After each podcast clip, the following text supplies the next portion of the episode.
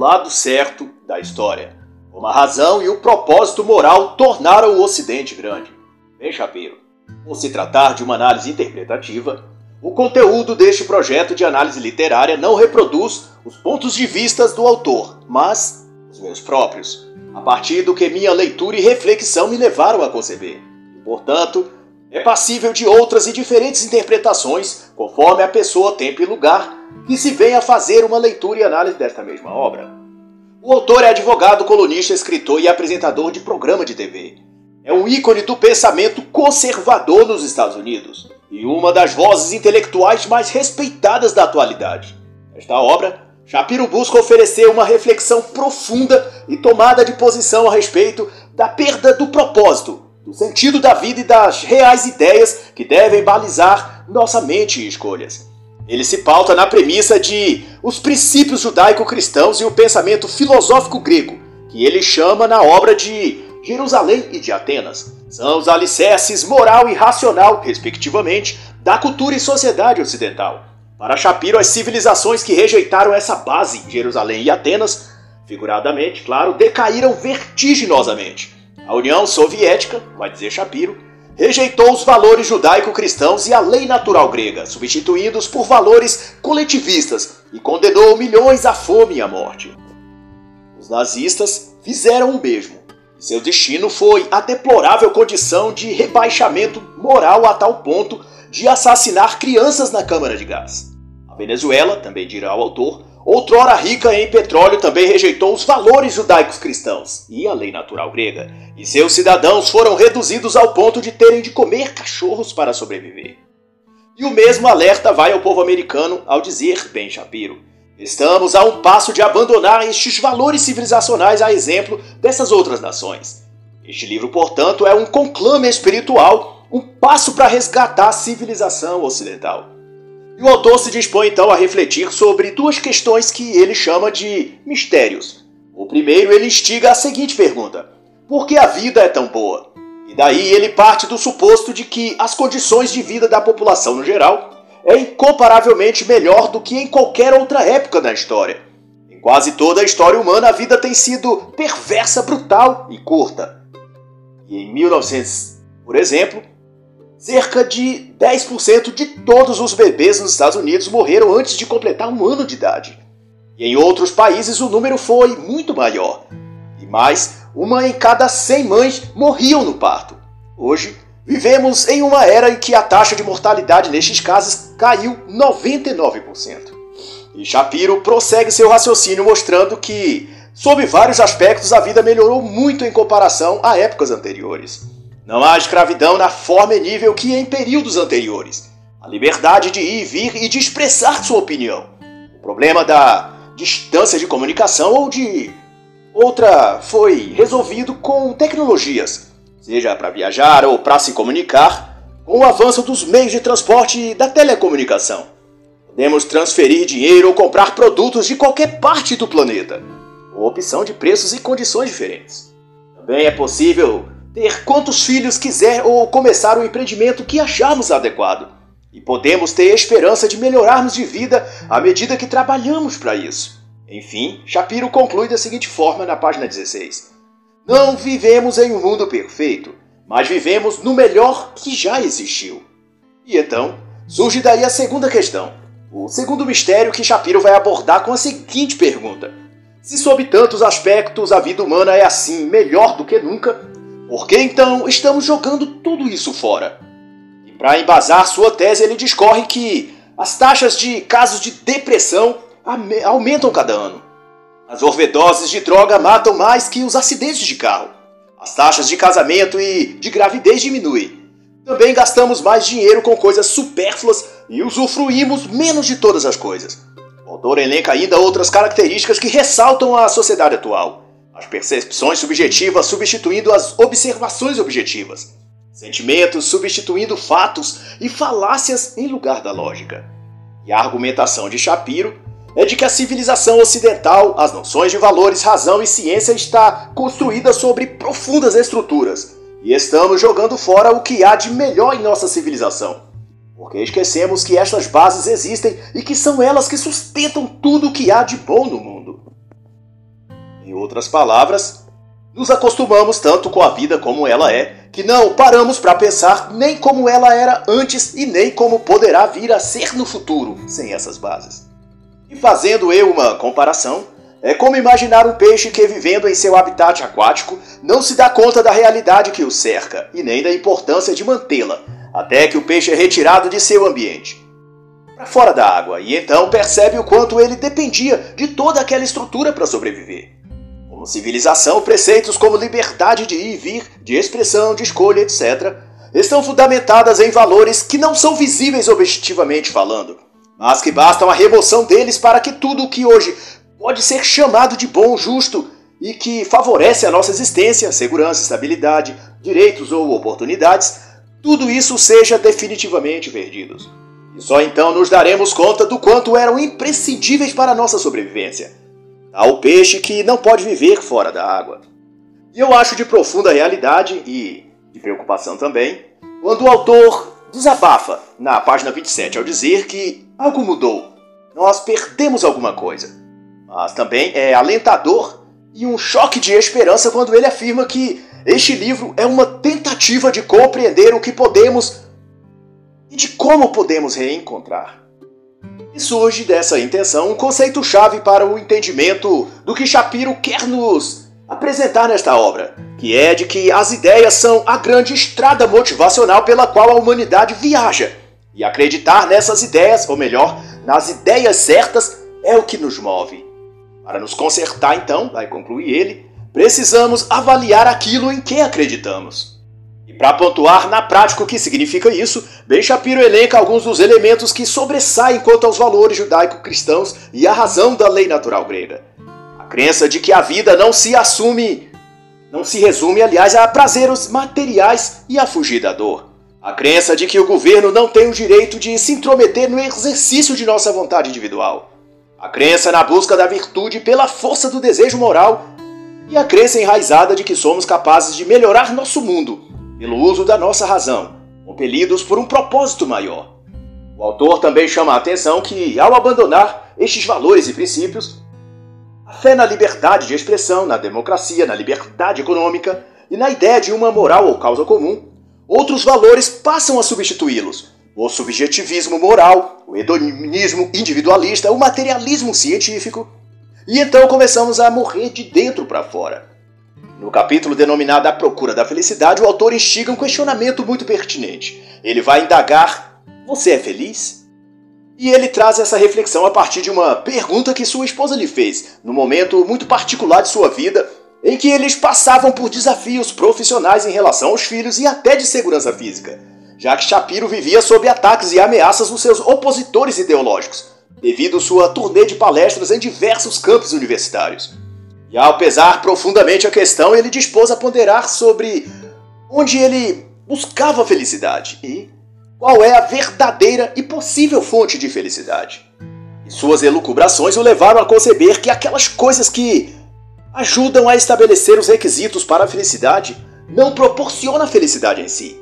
Isto é, tudo o que é externo a nós não tem o poder de nos conceder a felicidade. Elas funcionam apenas como meio ou caminho para facilitar e auxiliar nossa busca da felicidade. E então Shapiro elabora que, em vez de procurarmos formas de melhorar nossas vidas olhando para dentro, nós concentramos nas coisas externas, buscando identificar aquilo que está nos impedindo de sermos felizes.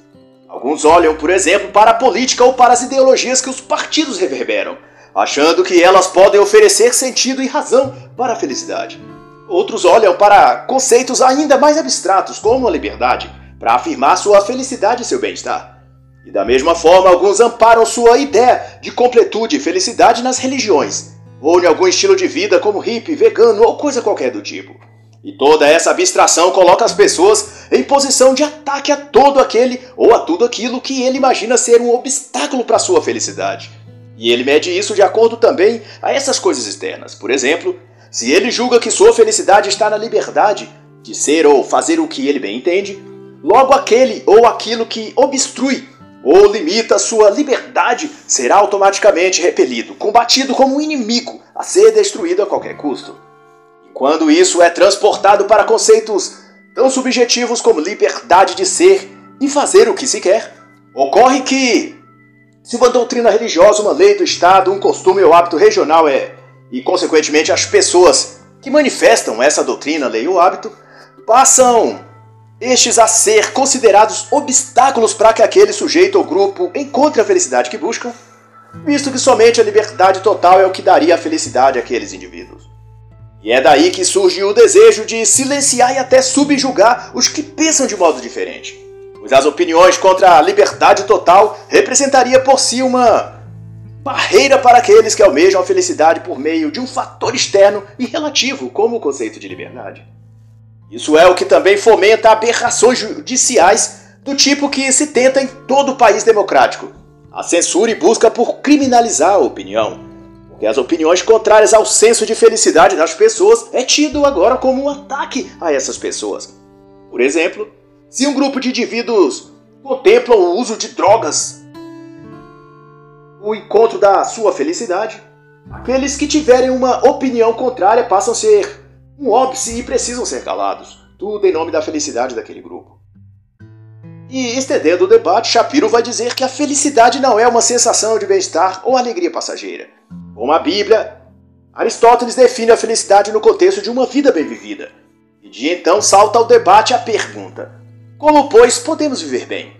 E uma possibilidade de compreensão é apontada pelo autor na exposição de Aristóteles, quando explicita o que é bem e o que é bom. Para Aristóteles, bem não é um termo subjetivo, algo que cada um define como quer. Bem é uma declaração de fato objetivo, e algo é bom se cumpre seu propósito. Shapiro cita os exemplos. Um bom relógio marca o tempo. Um bom cão defende seu dono. E o que um homem bom faz? Pergunta o autor em tom retórico. Um bom homem age de acordo com os propósitos corretos. Segundo esse conceito, ser feliz está em agir corretamente conforme seus valores enquanto ser racional.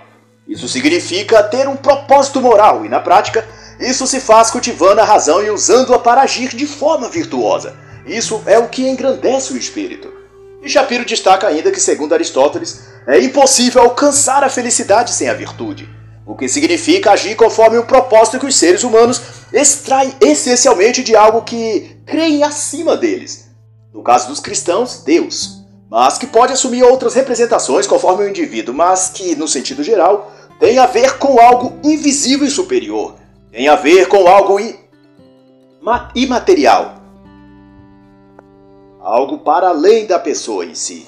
E Shapiro relaciona essa sua dissecação ao que outro fabuloso autor, Victor Frankl, conceitua em sua obra Em Busca do Sentido, o qual aproveito para recomendar a leitura.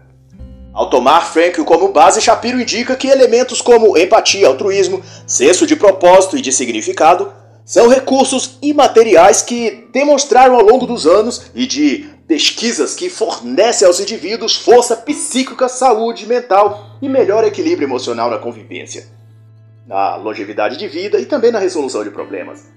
Apontam isso pesquisas como o do Carleton University do Canadá, um estudo que durou 14 anos, também de Steve Taylor da Universidade de Ledbury e da University College London, que durou 8 anos, como também o pesquisador Dr. Drew Goulart do Departamento de Políticas e Pesquisas da Will Cornell Medicine, em Nova York.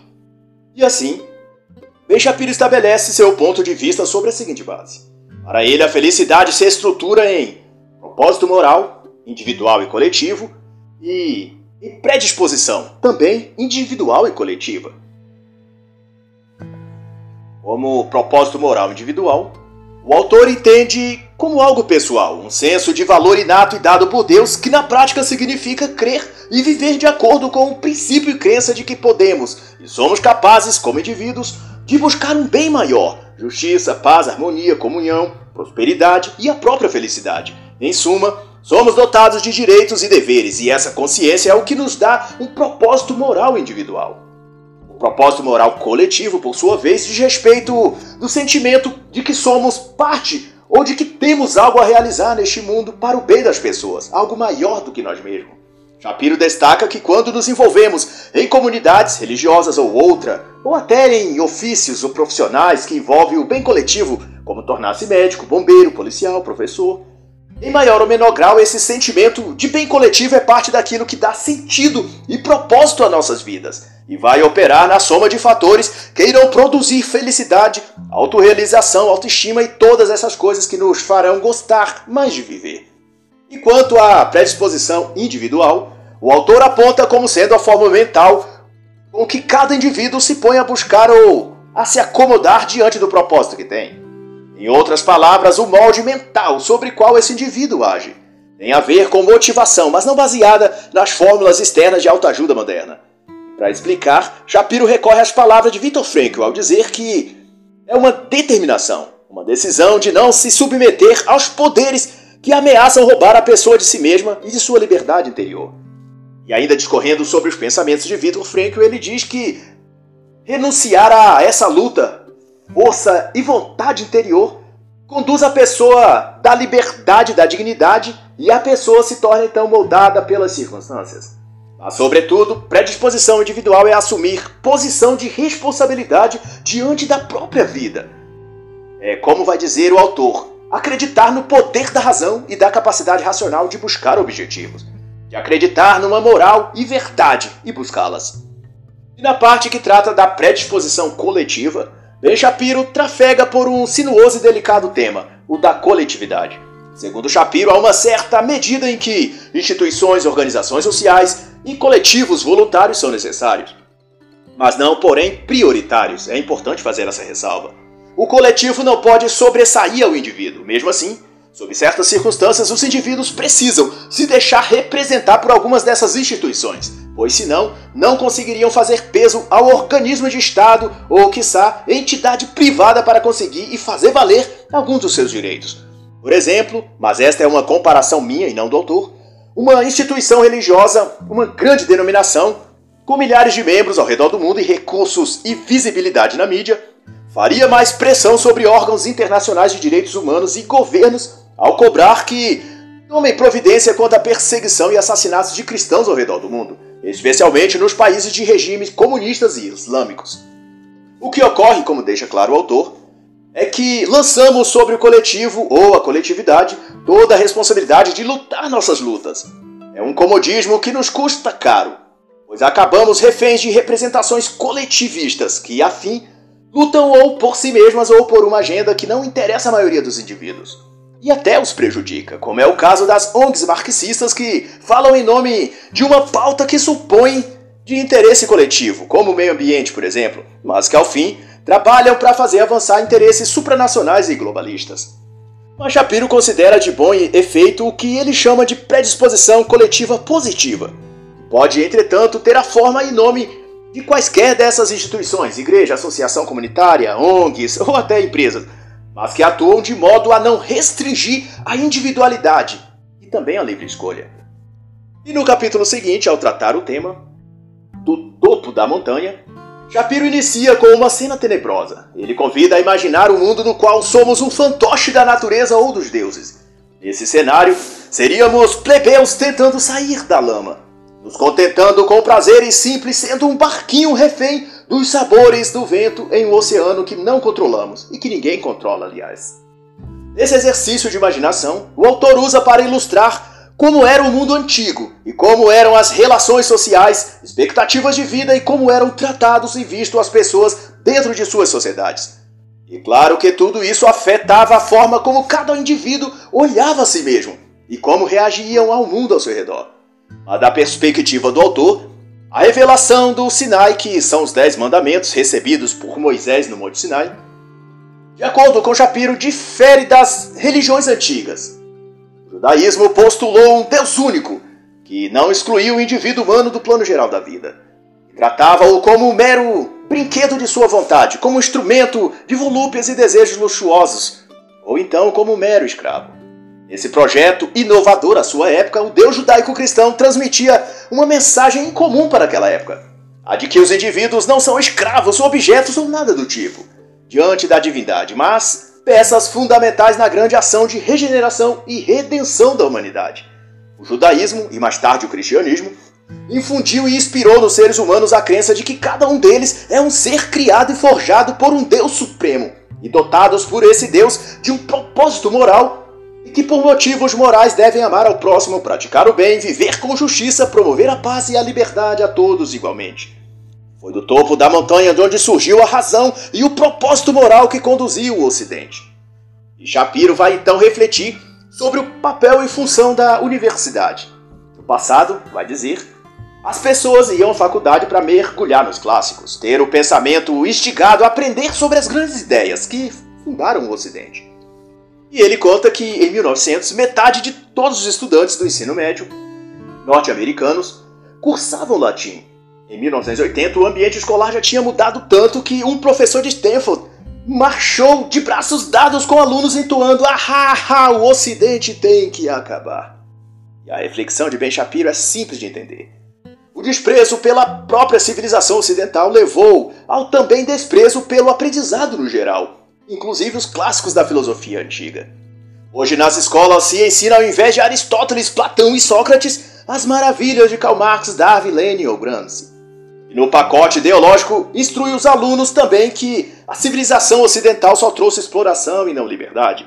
Temas sobre a supremacia branca e tudo que o multiculturalismo tem de bom a oferecer. Mas, contrariando o posicionamento das escolas, ou melhor, do sistema de ensino moderno, Shapiro leva a refletir sobre o valor das bases gregas e tudo aquilo que inspirou a sociedade dali em diante a ser, fazer e a conquistar. Ele destaca a lei natural e diz que, como filosofia, o princípio da lei natural nos ajuda a entender a questão de propósito e sentido. Antes disso, pensava-se na natureza e nos seres humanos como amontoados de coisas, fatos brutos, e como parte dela seríamos cegos e sem valor, vivendo por instintos programados ou absorvidos mas de qualquer modo um conjunto de partículas fundamentais de matéria, átomos, conforme Demócrito postulou. Nesse mundo de coisas e fatos apenas, não havia qualquer tipo de informação sobre como direcionarmos nossas vidas. Platão, Aristóteles e os estoicos rejeitaram a teoria atômica de Demócrito e pensaram a natureza como detentora ou regida por regras fundamentais as quais a mente humana podia decifrar. E o resultado produzido a partir dessa concepção foi a conclusão de que basicamente todo objeto da criação tem um fim, uma finalidade, propósito, um telos, como diziam os gregos, e portanto, o valor de um objeto estaria na capacidade dele de atingir o propósito para o qual foi feito. Por exemplo, um relógio é virtuoso, isto é, possui valor, se informar a hora corretamente. E assim, de acordo com esse raciocínio, se o telos do relógio é marcar corretamente a hora, o dos seres humanos é dedicar-se àquilo que fazem dele um homem e não um animal. Para Platão e Aristóteles seria raciocinar, compreender e resolver coisas.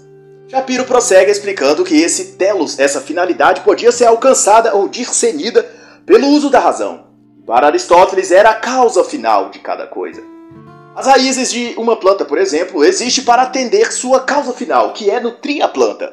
Assim, a virtude de alguma coisa está ligada a seu propósito inerente, cumprir o telos para o qual foi criado. Shapiro então conclui que parte da realização desse telos é cultivar os aspectos de caráter que nos torna mais humanos. Mais tarde, foi se lapidando essa ideia e esse raciocínio foi ampliando e concebeu-se que, se o ser humano e a natureza possuem um telos, um propósito, uma finalidade, logo era necessário que houvesse um causador para esse propósito, o arquiteto o engenheiro que tivesse projetado essa causa final. E esse sistema unificado de razão que havia projetado um sentido e finalidade para todas as coisas foi chamado por Heráclito de Logos. E em resumo, corresponde dizer que o homem podia entender o universo porque uma força, o Logos, o criara. E a mente do homem espelhava essa força na medida em que ele pudesse descobrir seus propósitos. Depois, essa investigação filosófica levou ao nascimento da ciência, uma vez que a crença de que a virtude reside no uso da razão exigiu que a natureza fosse então investigada. E, segundo Shapiro, os antigos acreditavam que estudando a essência das coisas descobriria-se a essência do ser. E a filosofia grega então sugeriu que a melhor maneira de investigar a natureza do propósito humano era examinar a própria realidade e descobrir os sistemas por trás dela. Essa premissa levaria Pitágoras à matemática e a teoremas que buscavam descobrir a harmonia supostamente perfeita do cosmos. E também a noção de verdade objetiva de Aristóteles e Platão levou-os a criar formas para chegar ao conhecimento do mundo físico. era a base do que chamamos hoje de método científico. E daí a observação empírica que formulou o pensamento científico moderno. E por fim, vai encerrar o autor, os gregos nos deram as raízes da democracia. Em resumo, a ideia de virtude era o uso da razão para agir de acordo com a natureza. E esse princípio deu início ao processo de aplicar a razão às estruturas governamentais. Para Ben Shapiro, portanto, os estudos clássicos são ainda necessários na vida comum e acadêmica. Quando os desprezamos, minamos os próprios alicerces e enfraquecemos a base de todo o Ocidente, que em sua herança grega são a razão, a ciência e a democracia. Mas daí, porém, estendendo o debate, surge o questionamento se somente a razão, isoladamente, como os gregos prescreviam, poderia fornecer um propósito para a vida dos seres humanos?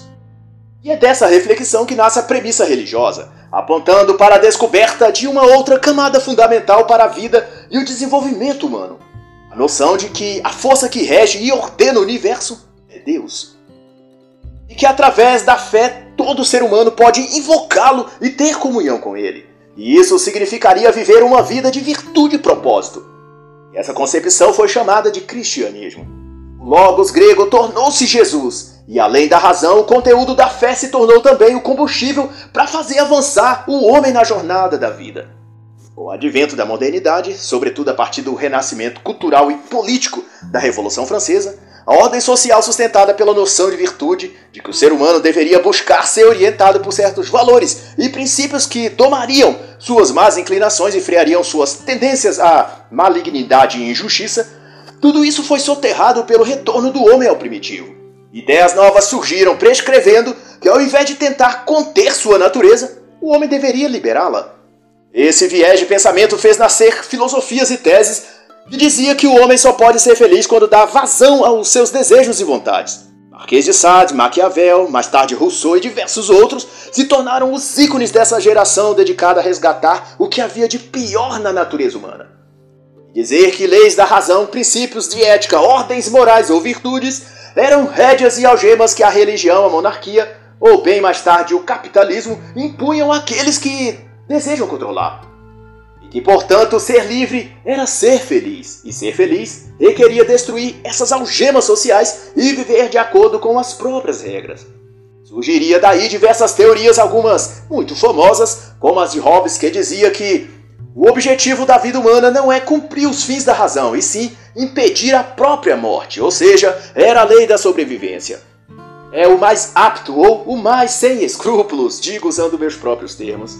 É o que mais vive e o que vive melhor. Toda essa discussão é muito extensa e atravessou os séculos, mas, para efeito do que se propõe este livro, basta mencionar que daí surgiram os conceitos de direito à autopreservação e de autogoverno que grosso modo estão na base do liberalismo moderno. E daí então, como demonstra Ben Shapiro, da página 95 a 116, junto com a façanha do pensamento moderno advindo do iluminismo, cresceu e prosperou na sociedade a ideia de secularismo, em nome do qual toda forma de expressão religiosa deve ser reprimida nos espaços públicos. Um estudante que usa um crucifixo, uma Bíblia, sobre o balcão de uma repartição pública, ou um monumento ou estátua com algum dizer bíblico, tudo isso é combatido e alegado ser em nome da liberdade e do bem comum, em nome da separação entre igreja e Estado. Esse tipo de conceituação, faço eu uma reflexão, fica claro que se trata de um anticristianismo velado, que significa na prática que o caminho para a procura da felicidade que querem ideologicamente impor deve ser calçado apenas com pensadores e filósofos iluministas. Qualquer tentativa de interpor no debate público qualquer figura ou menção cristã é avidamente rechaçada. Eu aponto o fato, para efeito de exemplo, do Brasil mesmo, quando o presidente Bolsonaro faz uma oração em público, fala em Deus, se assume cristão, ou como ocorreu na Assembleia Geral da ONU em setembro de 2020, fala sobre a cristofobia, o assassinato de cristãos ao redor do mundo, isso não apenas é visto com caras e bocas pelos jornalistas, como também produzem manchetes redarguindo o fato de ele ter falado em cristianismo. De acordo com Shapiro, esse sentimento antirreligioso é o que deu origem ao relativismo moral.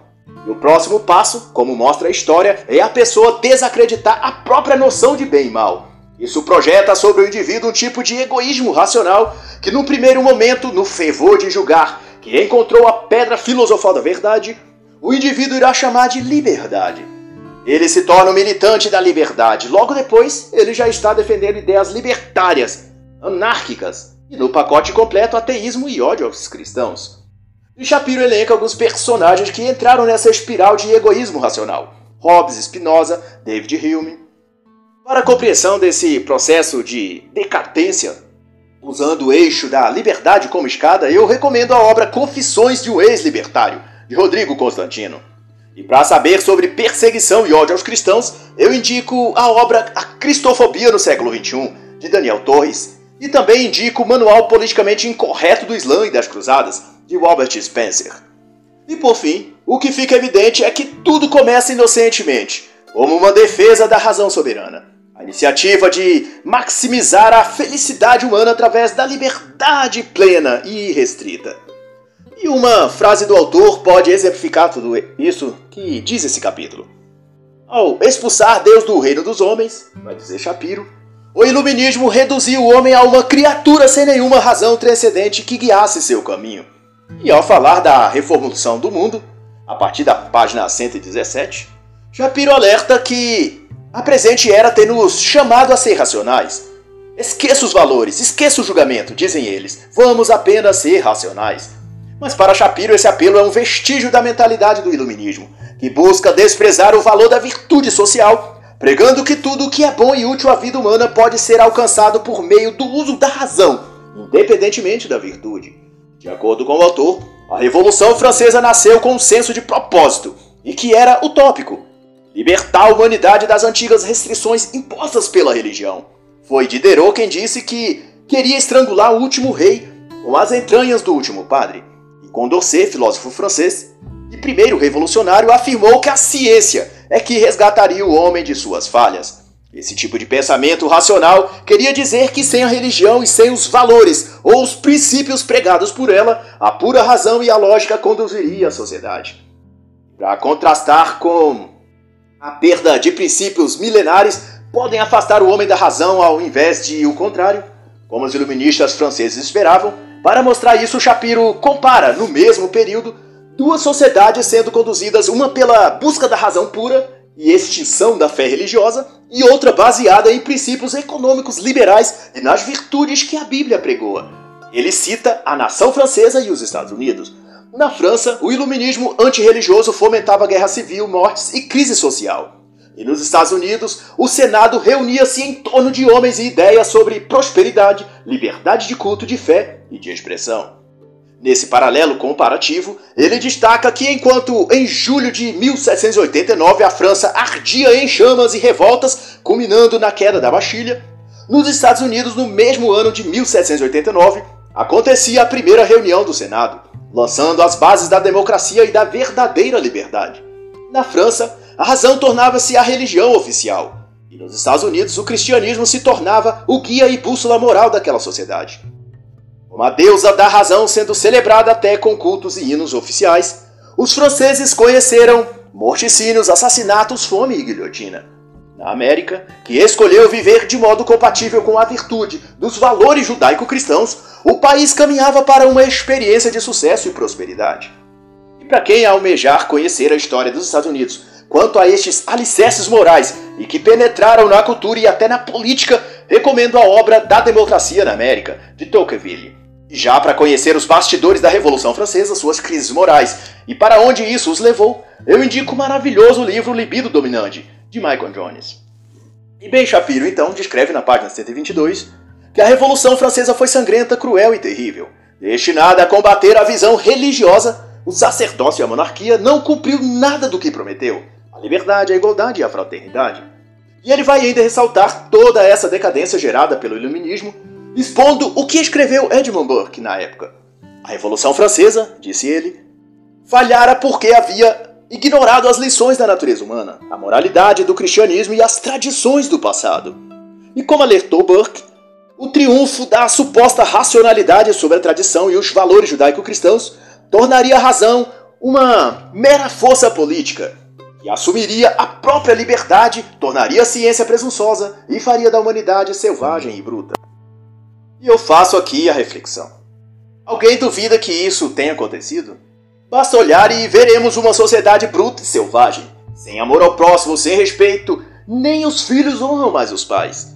Assassinatos por coisas banais, a perda da liberdade a cada dia. Mas, com a tal cultura do cancelamento, processos por crime de opinião, etc., e a altivez científica ou pseudocientífica, de se colocar a ciência acima de tudo, como a deusa suprema da inerrância. Digo no caso, por exemplo, das questões relacionadas ao vírus chinês. É a ciência, ciência, ciência, como dizem eles.